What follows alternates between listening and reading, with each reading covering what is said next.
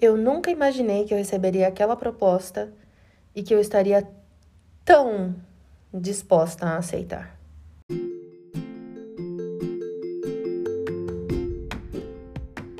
Eu sou a Aline Piologro e essa é a temporada 3 do ComentaCast. No foco dos comentários estão as histórias que eu vivi.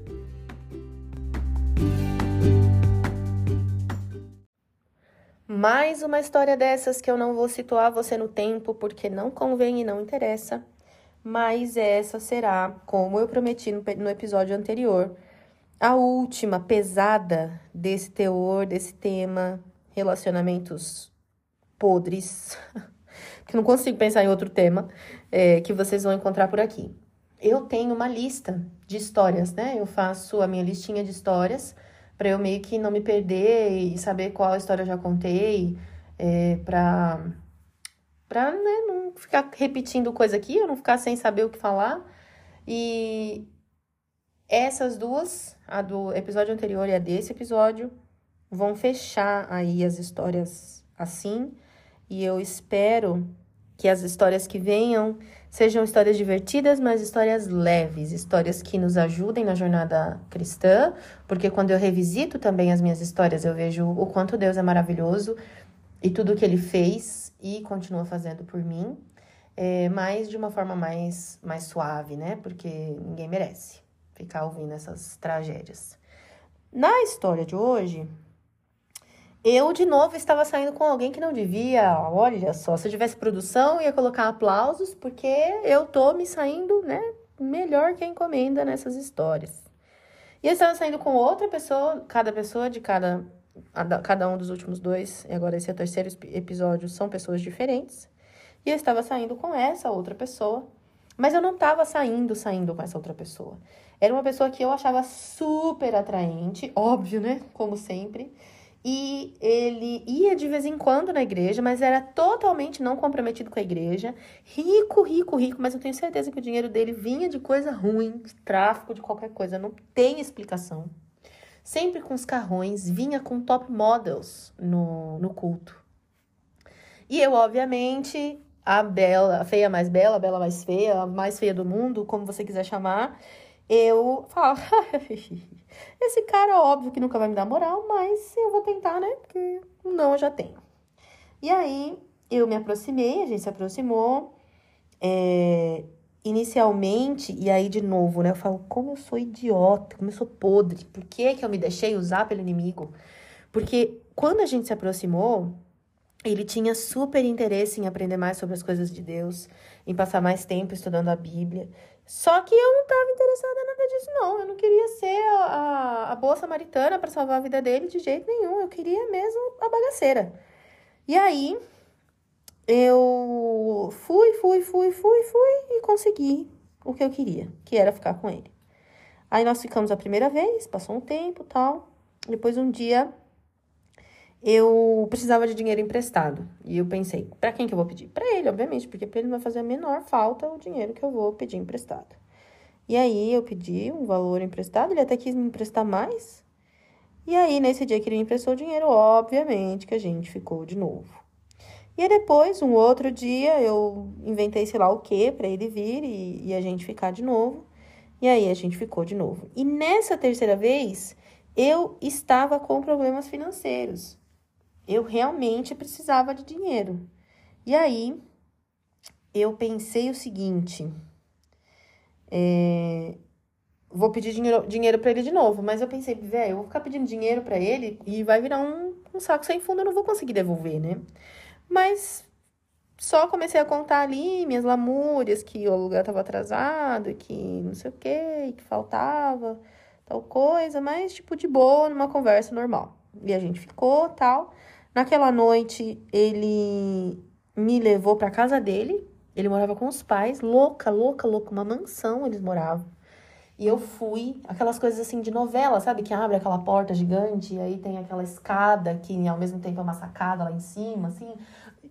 Coisa surreal, aquele lustre gigantesco. É isso, era a casa deles. E aí eu fui para casa dele e a gente tava lá junto, né, num quarto. E aí felizes, né, de aproveitando qualquer coisa que pudesse ali. E aí teve uma hora que ele sussurrou assim no meu ouvido: Eu pagaria para ter isso aqui sempre. E aí eu congelei rapidamente. Nisso a mãe dele fez barulho, e aí ele me levou pro quarto de hóspedes e a gente nunca mais se viu. E nessa hora não deu nem tempo de orar para pedir a Deus que me salvasse. Ele me salvou simplesmente porque ele me salvou. Eu não consegui pedir. E eu fiquei remoendo aquela proposta. Porque aquilo foi uma proposta, né? Ele me disse: Eu pagaria para ter isso aqui sempre. E eu pensei: Eu preciso de dinheiro. E eu também tô gostando. Porque até então a gente tá aqui e não tô cobrando nada. Olha como o inimigo é sujo, maldito. Era o que eu precisava, o que eu achava que eu precisava, dinheiro. Ele poderia me dar. E vocês conseguem imaginar o buraco sem fundo que eu teria entrado se eu tivesse dado ideia, dado moral para aquela ideia.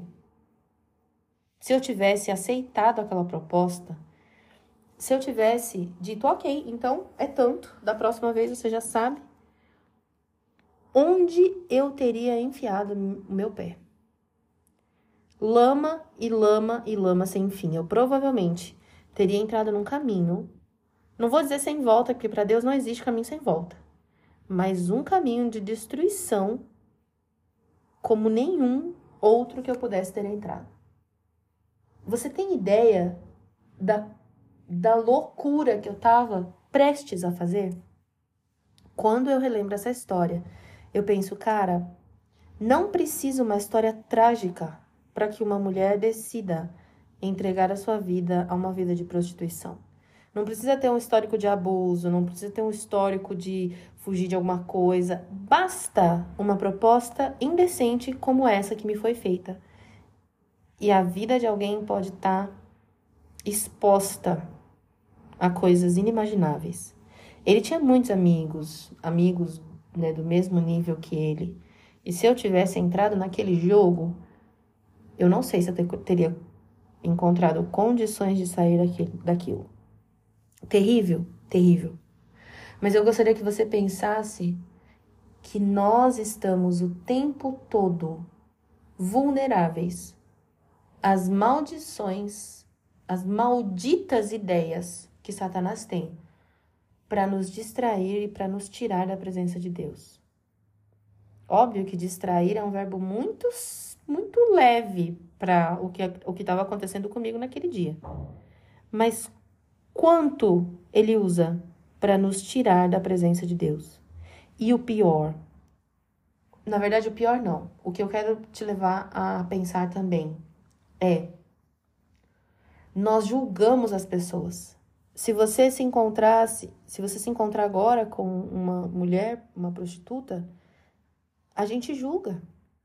Você olha e você imagina qualquer coisa. Ou no mínimo tem pena, mas só. E tendo passado por isso, eu consigo de uma forma diferente olhar para essas mulheres e entender que Satanás é sujo e continua amarrando elas. Mas que, se Deus assim o permitir, eu posso ser levada a alguma dessas mulheres para contar para elas que ainda existe graça e que Deus está disposto a regenerar. Ele me salvou antes mesmo que eu pudesse me jogar nas garras do inimigo dessa forma. Mas muitas outras não tiveram forças para sair. Não tiveram forças para dizer não. Eu não tive força para dizer não. Eu, disse, eu não disse nada naquela hora porque a mãe do cara apareceu e aí Deus me deu um jeito de escapar dali. E depois, quando eu pensei friamente, eu falei: o que é que eu tô fazendo? Onde eu vou parar? Mas muitas pessoas não tiveram forças porque não encontraram a graça de Deus, porque não encontraram o amor de Deus, não sabem que Ele pode livrá-las, que Ele realmente pode livrá-las. Mas Ele nos chamou para ajudar pessoas a saírem das trevas para a maravilhosa luz. E o que nós temos feito com esse dom?